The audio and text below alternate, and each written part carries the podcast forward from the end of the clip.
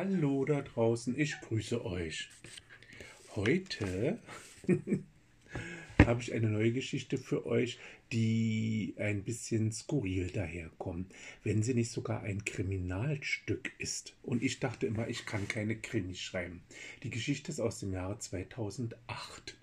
Ich überlege ja immer, wo ihr so meine Geschichten hört und ob sie euch gefallen und freue mich natürlich auch über jede Rückmeldung von euch. Ich habe jetzt erfahren, dass es Leute gibt, die auf dem Heimweg von der Arbeit meine Geschichten hören und sich darüber freuen, aber auch beim Kochen werde ich gehört. Und nun muss ich mal die Köchin bitten, diesmal ganz genau hinzuhören, damit sie nicht die Pointe verpasst. so, die Geschichte, die ich euch vortrage, heißt Trockenperiode.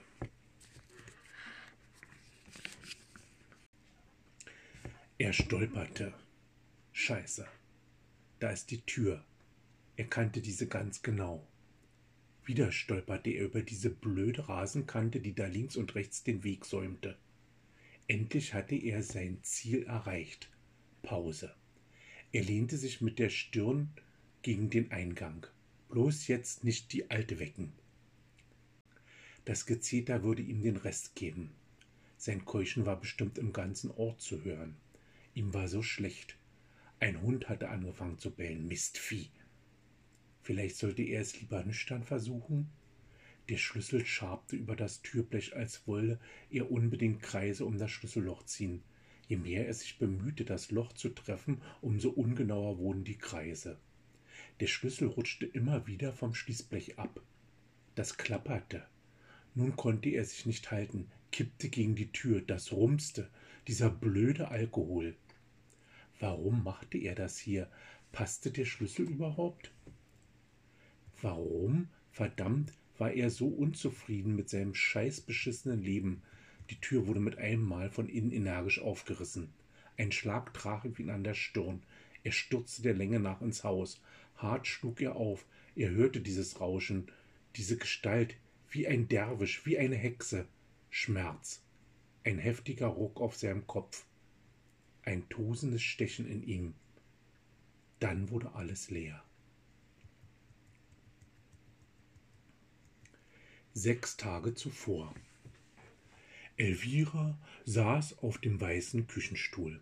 Sie strich mit ihrer linken Hand beim Lesen mechanisch über die Tischdecke. Das wiederholte sie immer wieder wie mit einem kalten Plätteisen. Die Sonne schien ihr direkt auf die Zeitung. Sie las ihr Horoskop ein zweites Mal. Fische. Sie sollten sich auf eine große Veränderung vorbereiten. Etwas Entsetzliches wird sich ereignen. Kontaktieren Sie hilfreiche Freunde. Sie las weiter. Achten Sie auf Ihre Gesundheit und Geld fällt nicht vom Himmel. Was soll passieren?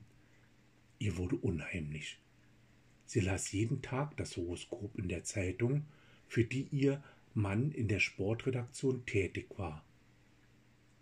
Als er nach Hause kam, fragte sie ihn Sag mal, Harry, wer schreibt eigentlich eure Horoskope? Beim Ausziehen des Mantels antwortete er Ach so, eine Schülerin von der Tessier, kennst du doch, die aus dem Fernsehen. Elvira nickte vor sich hin. Ja, die Elisabeth Tessier, eine schöne und kluge Frau. Sie ging wieder in ihre Küche. Später beim Essen dachte sie darüber nach, welche Katastrophe sie treffen könnte.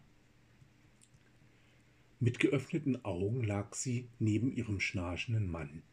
Ihr Blick war grübelnd an die Decke gerichtet. Sie war neugierig auf das Horoskop am nächsten Tag. Wenn Sie jetzt nicht handeln, wird es Ihr Leben verändern. Rechnen Sie mit einem Inferno. Nein, das konnte doch nicht sein. Sie las alle anderen Horoskope. Der Wassermann sollte glücklich werden, die Waage gewinnen. Die Löwen schienen sich unentwegt zu paaren. Nur die Fische mussten wohl mit einer Trockenperiode schlimmsten Ausmaßes und leeren Flussbetten rechnen. Sie atmete stoßartig. Als ihr Mann an diesem Abend nach Hause kam, sah er sie erwartungsvoll an. Kein Wunder war sie doch totenbleich. Harry, wonach richtet sich eure Tessier-Schülerin eigentlich? Ach, die hat so Karten. wie drehbare Sternkarten und ein Computerprogramm. Wieso? fragte er misstrauisch. Ach, schon gut, sagte sie mit schwächelnder Stimme.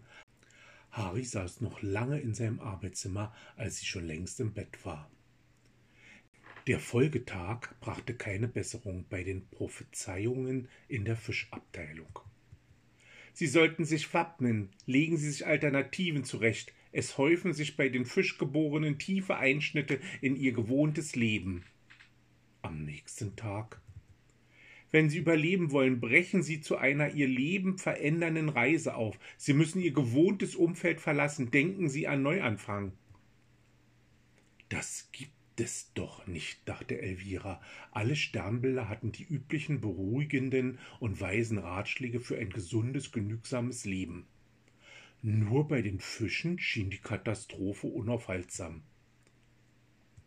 Wieder die Fische sollten ihr altes Leben überdenken und ein neues beginnen. Werfen sie alles, auch Menschen ihrer Umgebung über Bord. Es werden sonst Krankheit und Verfall nicht ausbleiben. Hat man Worte?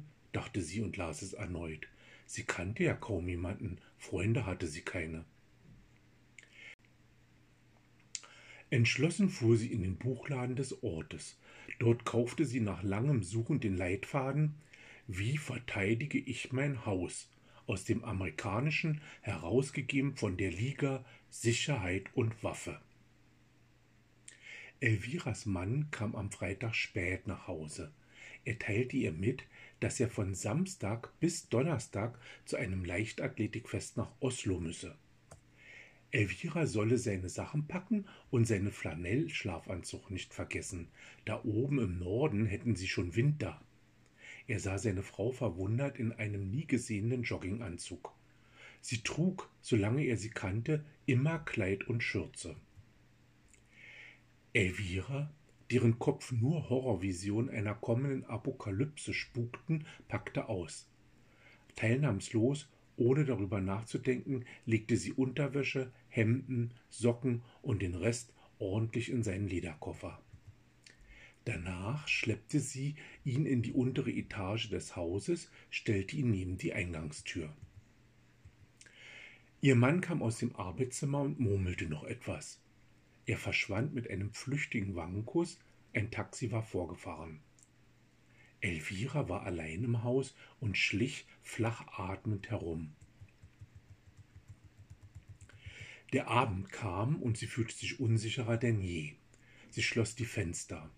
Sorgfältig hatte sie das Telefon neben sich gestellt. Im TV lief ein alter Edgar Wallace-Film. Jedes Mal, wenn die blassen Augen des Klaus Kinski auf der Bildfläche erschienen, zuckte sie mit einem leisen Aufjuchsen zusammen. Es fehlten nur noch Gewitter und flatternde Vorhänge, dann wäre sie für immer erstarrt. Vor ihren Füßen lag dieser schwere Schläger aus Holz, mit dem man Sport machen könne. Den Knüppel hatte ihr Mann vor Jahren aus Amerika mitgebracht. Nun hörte Elvira ein Schleifen im Garten, ein Poltern. Sie verharrte in ihrer Position und hielt die Luft an. Jemand kratzte an der Wohnungstür, das klang metallisch. Das große Fischsterben war eingeleitet. Elvira zitterte. Sie schaltete den Ton des Fernsehers aus.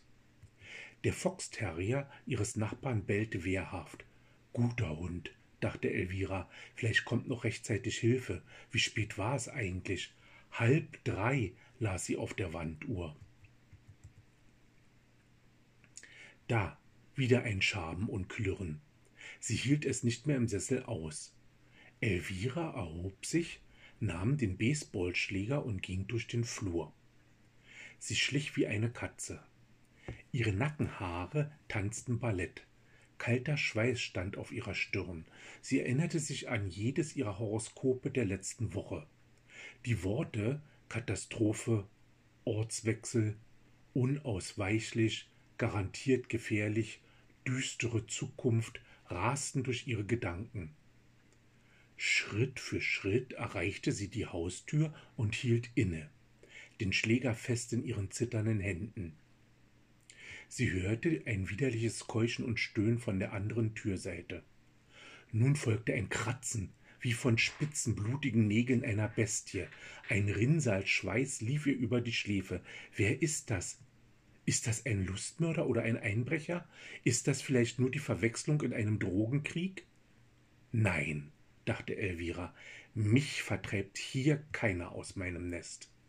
Sie erhob den Schläger, riss die Tür auf und schlug im gleichen Moment zu. Der Eindringling stöhnte auf. Unter dem Hut im Halbdunkel konnte sie nichts erkennen, schlug ein zweites Mal zu. Wie es krachte. Sie hatte zweimal den Kopf getroffen. Ihre Hand vibrierte, der Schläger fiel auf den Fußboden. Elvira wankte zum Telefon und wählte die 110. Am nächsten Tag klingelte Elviras Hausglocke. Sie schleppte sich mit tiefem Ring unter den Augen und noch immer zitternd zur Tür. Der Beamte, der dort stand, lächelte verlegen und bat um Eintritt. Elvira winkte ihn wortlos herein. Als sie sich in der Polstergarnitur gegenüber saßen, sah er sie mitleidig an. Frau Höppner, wir haben inzwischen erfahren, warum Ihr Mann nach Hause geschickt wurde. Er hatte in stark alkoholisiertem Zustand seinen Chef beleidigt. Anlass waren wohl Beschwerden zu den Horoskopen, die Herr Höppner seit zwei Monaten in Vertretung schrieb. Was ich Ihnen jetzt mitteile, wird Ihnen nicht gefallen. Ein Kollege Ihres Mannes sagte aus, dass Ihr Mann die Horoskope dazu nutzen wollte, sich von Ihnen zu trennen. Er wollte sich von Ihnen scheiden lassen. Wussten Sie davon? Erzählen Sie mir nochmals, wie Sie den Tathergang erlebten. Wie war das Verhältnis zu Ihrem Mann? Das ist wichtig für Sie selbst und die Anklageschrift.